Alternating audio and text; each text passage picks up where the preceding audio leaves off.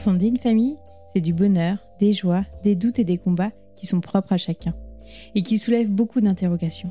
Je suis Pauline et je suis la créatrice du podcast Ma petite famille. Dans ce podcast, vous écouterez des récits singuliers, authentiques et inspirants de parents qui partageront leur histoire du désir de fonder leur famille au quotidien avec leurs bambins. Je vais converser avec des parents anonymes ou plus connus, que vous suivez peut-être sur les réseaux sociaux, pour vous proposer, de par ces rencontres, un maximum d'histoires enrichissantes, bienveillantes et déculpabilisantes. Vous retrouverez tous les deuxième et quatrième vendredis de chaque mois un nouvel épisode.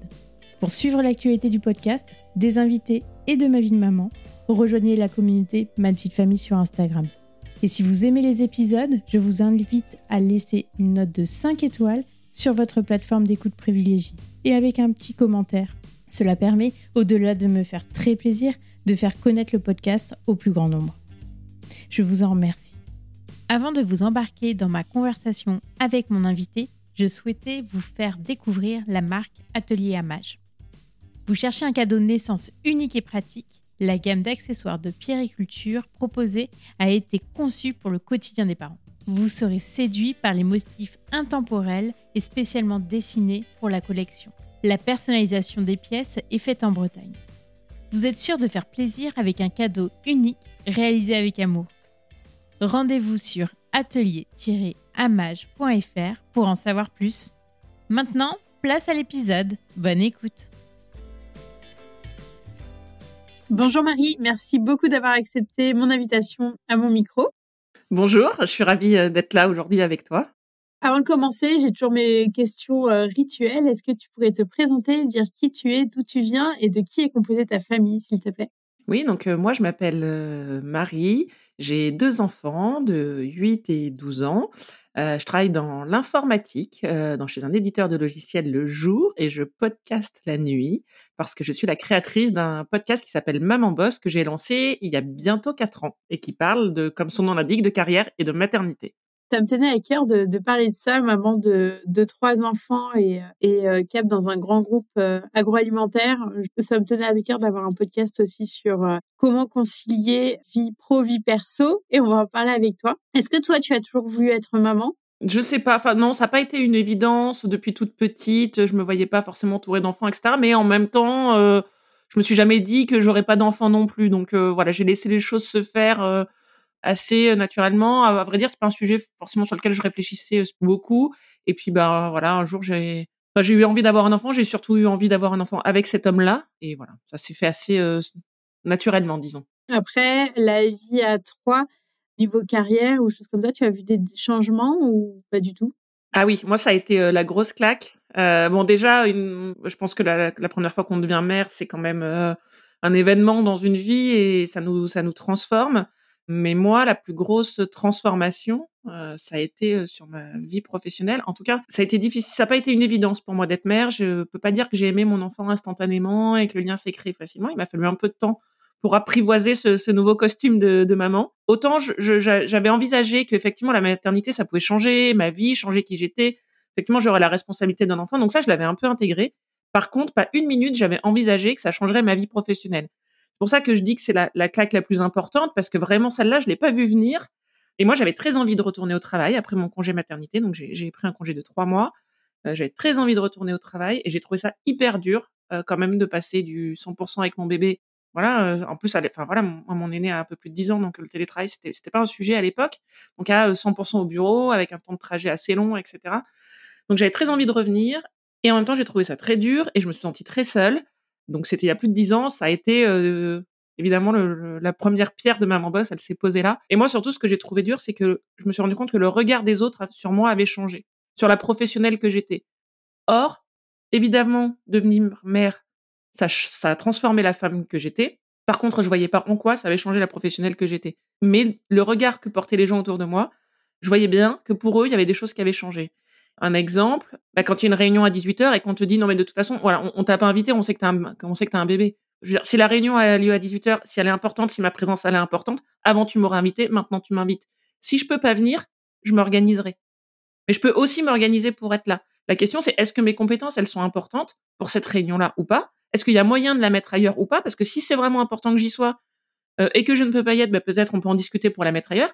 Mais en fait, que les autres décident à ma place, que du coup c'était pas possible, ça, ça m'a révolté. Pour pallier à ça, tu, tu restais dans le même domaine ou tu as changé ou évolué un petit peu? Alors moi, souvent, quand je résume mon parcours, je dis deux enfants, deux démissions. Ah oui, d'accord, c'était drastique. Ouais, alors la première fois, j'ai démissionné et la boîte où j'étais m'a rattrapé. Mais j'ai quand même changé de secteur parce que j'ai changé de poste. Euh, pour tout te dire, j'étais dans une, dans une entreprise où ça se passait bien. J'y étais depuis, voilà, depuis quelques années. Mais euh, j'avais pas un énorme salaire. Et moi, la question qui s'est posée quand même à la naissance de mon premier enfant, c'est la question des revenus, parce qu'il faut financer un mode de garde et que là, du coup, c'était compliqué. Donc, euh, moi, je suis assez cartésienne. Euh, si j'ai plus de dépenses, il faut que j'ai plus de revenus. Et pour avoir plus de revenus, il bah, faut augmenter mon salaire. Enfin, voilà, c'était assez simple comme équation. Donc, j'ai cherché un autre boulot mieux payé. J'ai trouvé.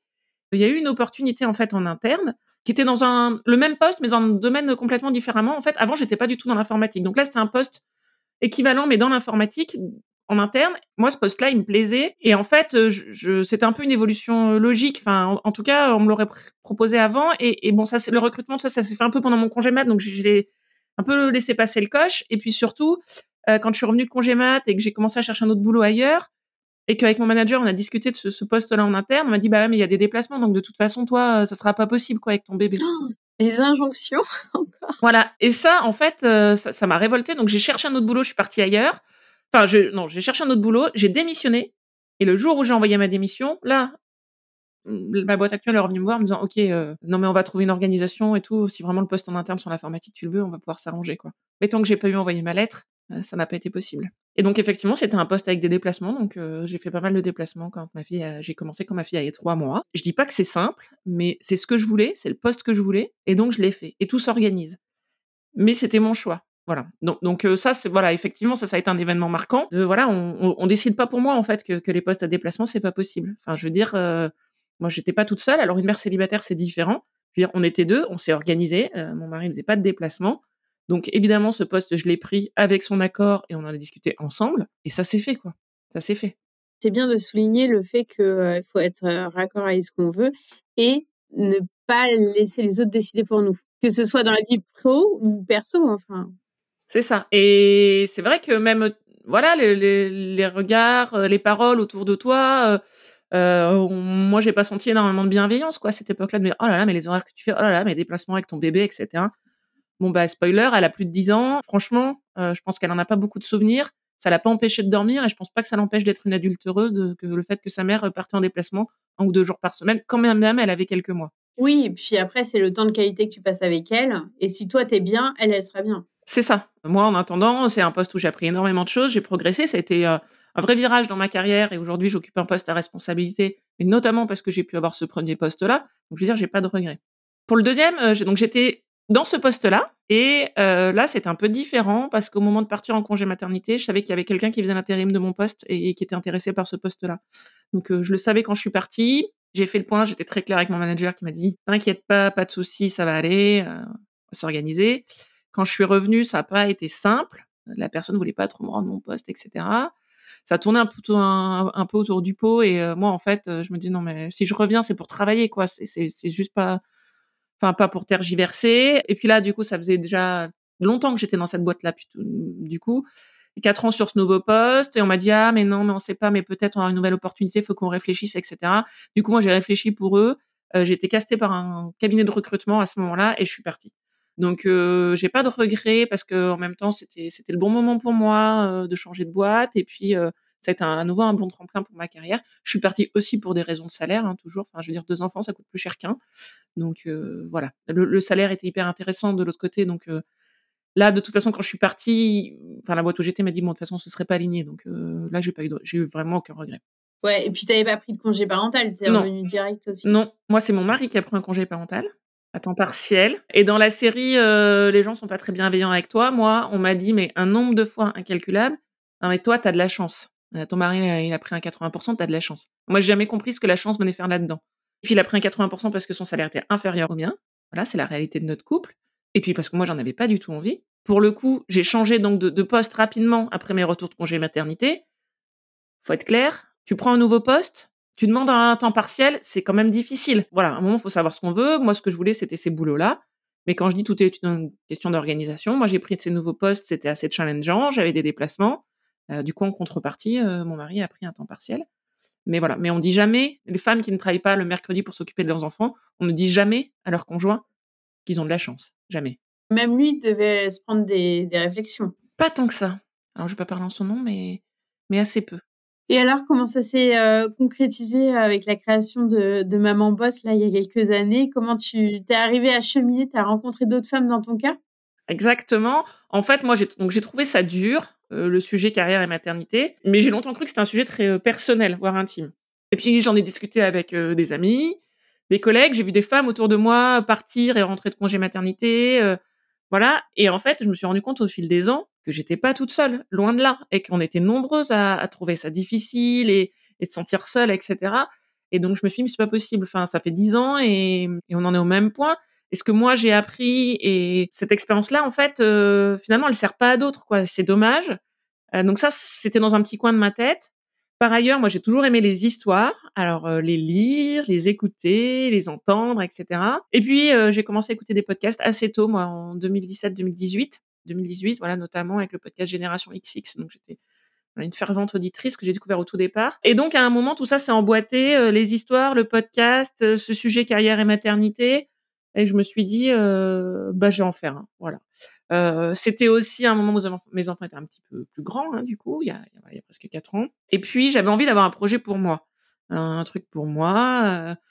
Euh, un loisir, euh, que soit que pour moi, et voilà, et de me dire, bah, je monte un projet de A à Z et je veux voir jusqu'où je peux l'emmener, quoi. Voilà. Et donc tout ça, c'est imbriqué et j'en suis arrivée à, à créer Maman Boss en mars 2020. Alors, qu'est-ce que Maman Boss concrètement? Maman Boss, c'est le premier podcast collectif qui parle de carrière et de maternité. Mon objectif, c'est que les, les, femmes se sentent moins seules, en tout cas qu'elles soient mieux préparées et, euh, si ça se passe pas très bien, qu'elles trouvent des ressources utiles et puis euh, qu'elles se sentent moins seules à travers le témoignage d'autres femmes qui traversent elles aussi euh, des difficultés euh, sur le sujet carrière et maternité. Et il y a aussi évidemment une part d'inspiration qui est importante. Moi, mon postulat de départ, c'est de dire à travers Maman Boss, on va comprendre comment et pourquoi la maternité impacte les vies professionnelles des mères. Parce que la réalité, c'est que de façon plus ou moins évidente, plus ou moins rapide, mais la maternité, ça change tout, y compris nos vies pro. Ah bah oui, c'est sûr. Et je pense qu'avec tous les témoignages que tu as reçus, on voit bien. N'importe où dans l'entreprise, de toute façon, soit on a un petit plafond de verre, soit on se dit on peut pas évoluer parce que euh, ceci, parce que cela, parce que même il y a des femmes euh, en nous, on se dit ah bah non, euh, il y a les enfants, etc. Tandis qu'on se met des freins nous-mêmes.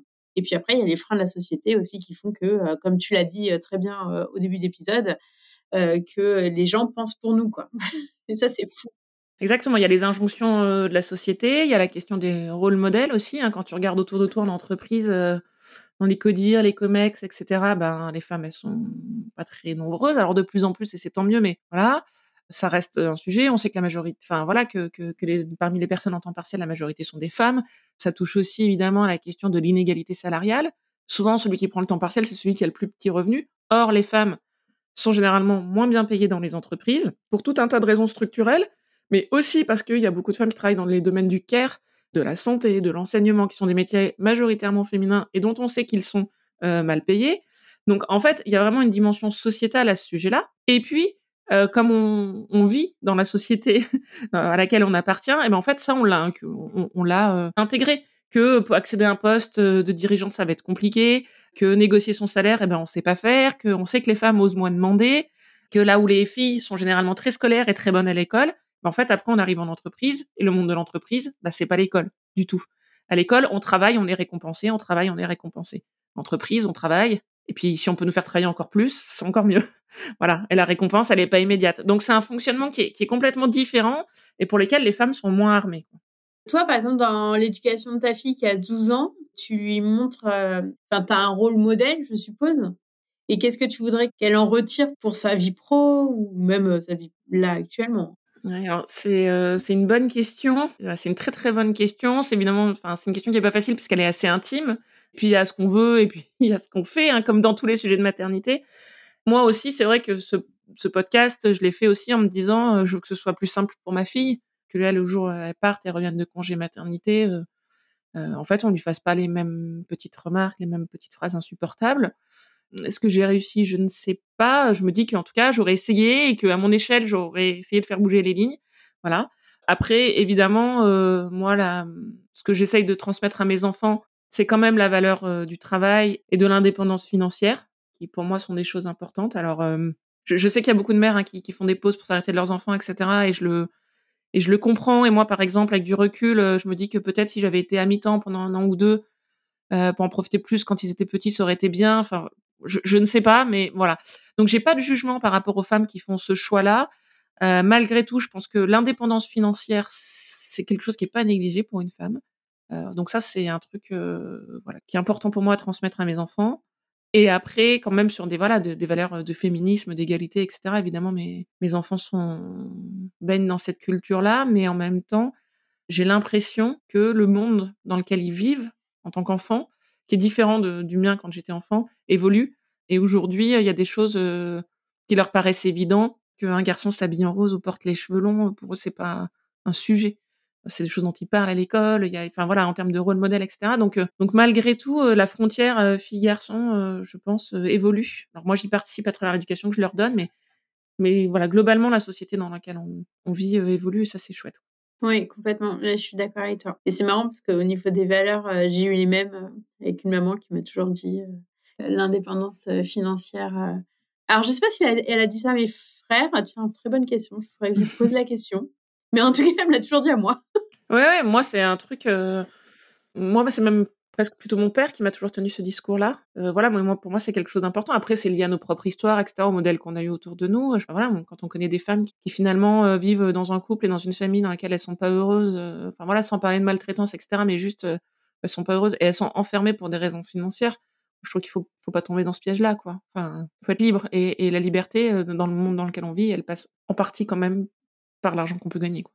Et dans le podcast là actuellement, tu as créé une communauté en fait de femmes et euh, vous échangez sur euh, sur quoi comme thématique? Est-ce qu'il y a des RH Enfin, c'est un peu euh, tout le monde? Alors en fait, moi j'ai eu au, bout de 18 mois de podcast, je me suis sentie un peu seule sur le sujet et sur ce projet parce que ça prend quand même beaucoup de temps de produire un podcast. Voilà, t'es bien placé pour le savoir.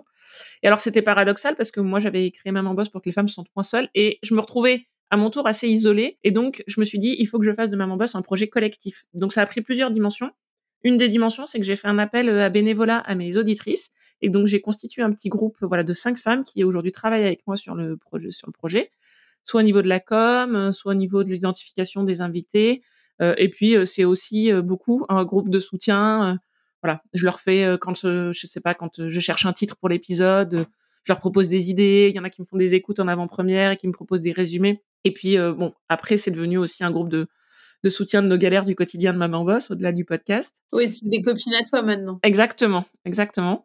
J'ai aussi, du coup, ouvert le micro à des expertes parce que c'est vrai que j'ai fait au départ beaucoup de témoignages, donc j'ai recueilli le témoignage de, de, dizaines et de dizaines de femmes, mais j'avais envie euh, d'aller plus loin et permettre aux femmes de passer à l'action et d'enclencher des choses parce que voilà, c'est bien d'écouter les témoignages et de se sentir moins seul, mais une fois qu'on a fait ça, euh, en fait, moi, dans ma situation, qu'est-ce que j'ai comme outil pour avancer? Et donc c'est là que j'ai ouvert euh, mon micro à des expertes. Donc c'est des épisodes qui s'appellent les chroniques d'expertes, dans lesquelles des femmes qui sont expertes d'un sujet, donc ça peut être le rapport à l'argent, préparer son départ euh, en congé maternité, créer, gérer, entretenir son réseau professionnel.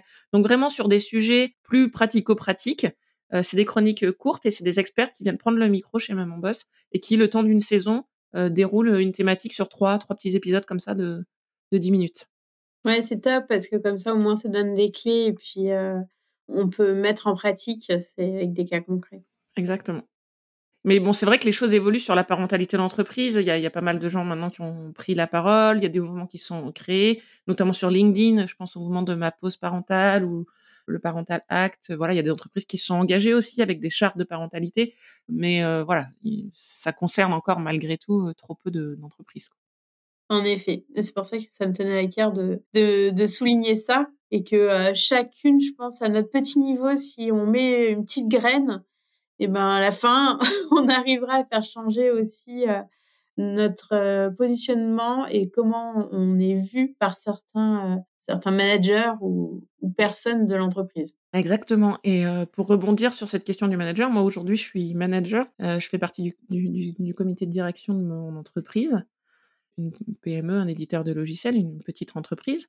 Mais évidemment, en tant que femme et en tant que mère, mon approche managériale et ma gestion de ces sujets-là, elle est différente de celle de mes collègues. Et je pense que les choses bougent aussi parce que des femmes accèdent à des postes à, responsabilité, sont sensibilisées au sujet.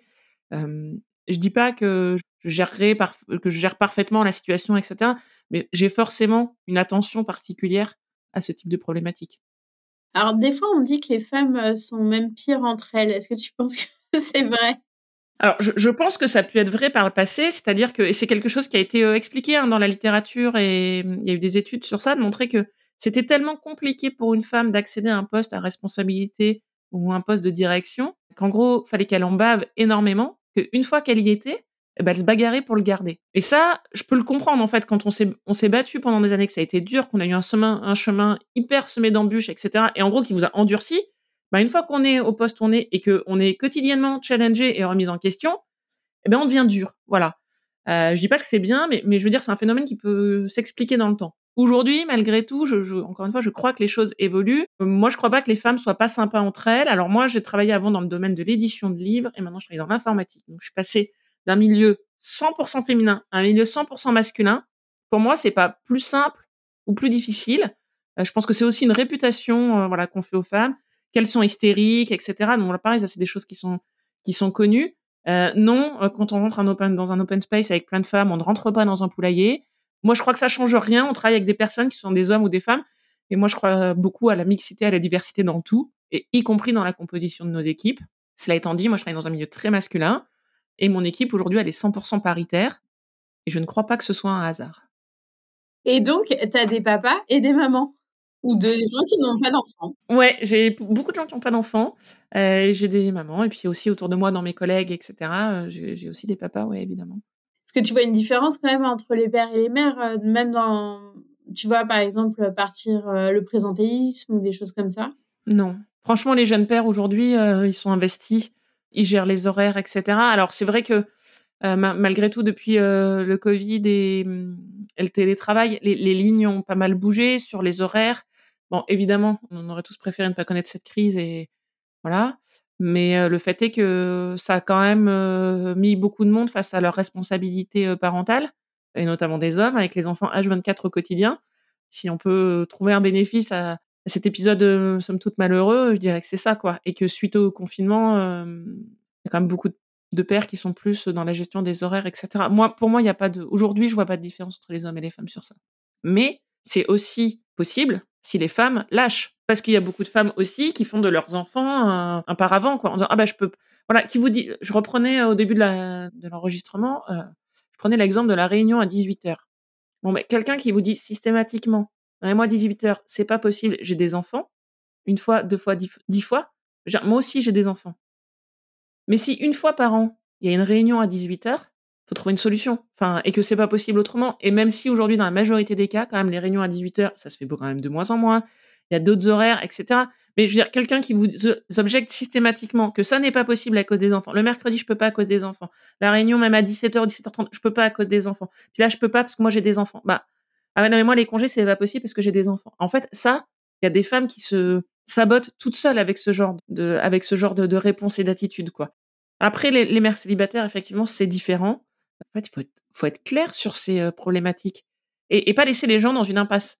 Euh, dire, bah, en fait, non, là, la réunion mercredi 15h, ça va pas être possible parce que j'ai mes enfants. Par contre, euh, je te propose ça, ça et ça comme créneau. Est-ce que ça peut le faire? Et là, tout de suite, l'approche est différente. Et puis pas dire que c'est à cause des enfants, mais dire là, je suis pas disponible. Alors c'est à cause des enfants ou pas. Après, ça dépend le, rapport qu'on a avec son manager, à quel point on est proche. Mais pas laisser les, gens autour de soi dans une dans une impasse et dire non là, moi je peux pas parce que avec mes enfants c'est pas possible. Point. En fait, ça ferme complètement le débat. Euh, et les gens ne retiennent que le fait que, bah, parce que vous avez des enfants, euh, en fait, euh, vous mettez des bâtons dans les roues. Est-ce que tu veux rajouter un petit mot de la fin? Euh, non, non, écoute, voilà, moi je suis, je suis contente d'avoir partagé, d'avoir partagé ça avec toi. Peut-être une petite parenthèse sur l'entrepreneuriat, parce que la saison 4 en cours de Maman Boss, elle est thématique et elle porte sur l'entrepreneuriat. C'est un sujet que j'avais envie d'explorer. parce que moi-même je suis salariée, donc et je trouve que sur les réseaux sociaux notamment, on a une image assez positive de l'entrepreneuriat et il y a beaucoup de femmes qui se tournent vers l'entrepreneuriat suite à leur première ou leur deuxième maternité, souvent la, la deuxième d'ailleurs. Et moi, j'avais envie de montrer un peu la réalité de ça. Alors effectivement, ça permet de la souplesse. Est-ce que ça permet pour autant de la liberté? La saison n'est pas finie. Je verrai si j'ai la réponse à la fin, mais mais quand même, mon intuition me dit que pas tant que ça. Euh, la dimension économique, hein, on l'a évoqué plus tôt, mais dans l'entrepreneuriat est un sujet qui est quand même euh, fondamental. Et euh, voilà, donc donc c'est voilà, c'est passionnant d'explorer ce sujet-là. Moi qui suis salarié et qui aime plutôt bien ça, je trouve ça voilà, c'est passionnant d'explorer ce sujet de l'entrepreneuriat, qu'on soit concerné ou pas. Entreprendre, c'est quand même dur et ça doit être quelque chose qui doit être vraiment intrinsèque et vraiment on doit le porter parce que ça mobilise quand même beaucoup de ressources. On néglige souvent le temps qu'on passe et beaucoup d'investissements, que ce soit en communication, etc., qu'on peut négliger euh, ou sous-estimer en fait euh, au début. Et après, le retour sur investissement, euh, c'est très aléatoire d'un mois à l'autre. Enfin, ça dépend ce qu'on vend, mais mais c'est vrai que financièrement, c'est autre chose. Exactement. Et puis, du coup, ça questionne notre rapport à l'argent aussi. Il y a des gens euh, que ça rassure d'avoir euh, un salaire fixe à la fin du mois. Il y a d'autres personnes qui vivent très bien avec le fait d'avoir des revenus qui sont aléatoires d'un mois sur l'autre, qui sont confortables avec cette idée-là. Donc, euh, voilà, je pense qu'il faut, faut réfléchir, faut bien réfléchir à tout ça aussi, quoi. Bon, bah, en tout cas, merci beaucoup, Marie. Eh ben, merci beaucoup, Pauline. Si vous entendez ce message, c'est que vous avez écouté l'épisode jusqu'au bout et je vous en remercie grandement. Je vous invite à me laisser un commentaire pour continuer les échanges et à mettre la note de 5 étoiles si l'épisode vous a plu. Cela contribue à augmenter la visibilité du podcast sur les plateformes. Merci beaucoup de votre soutien et à bientôt pour le prochain épisode.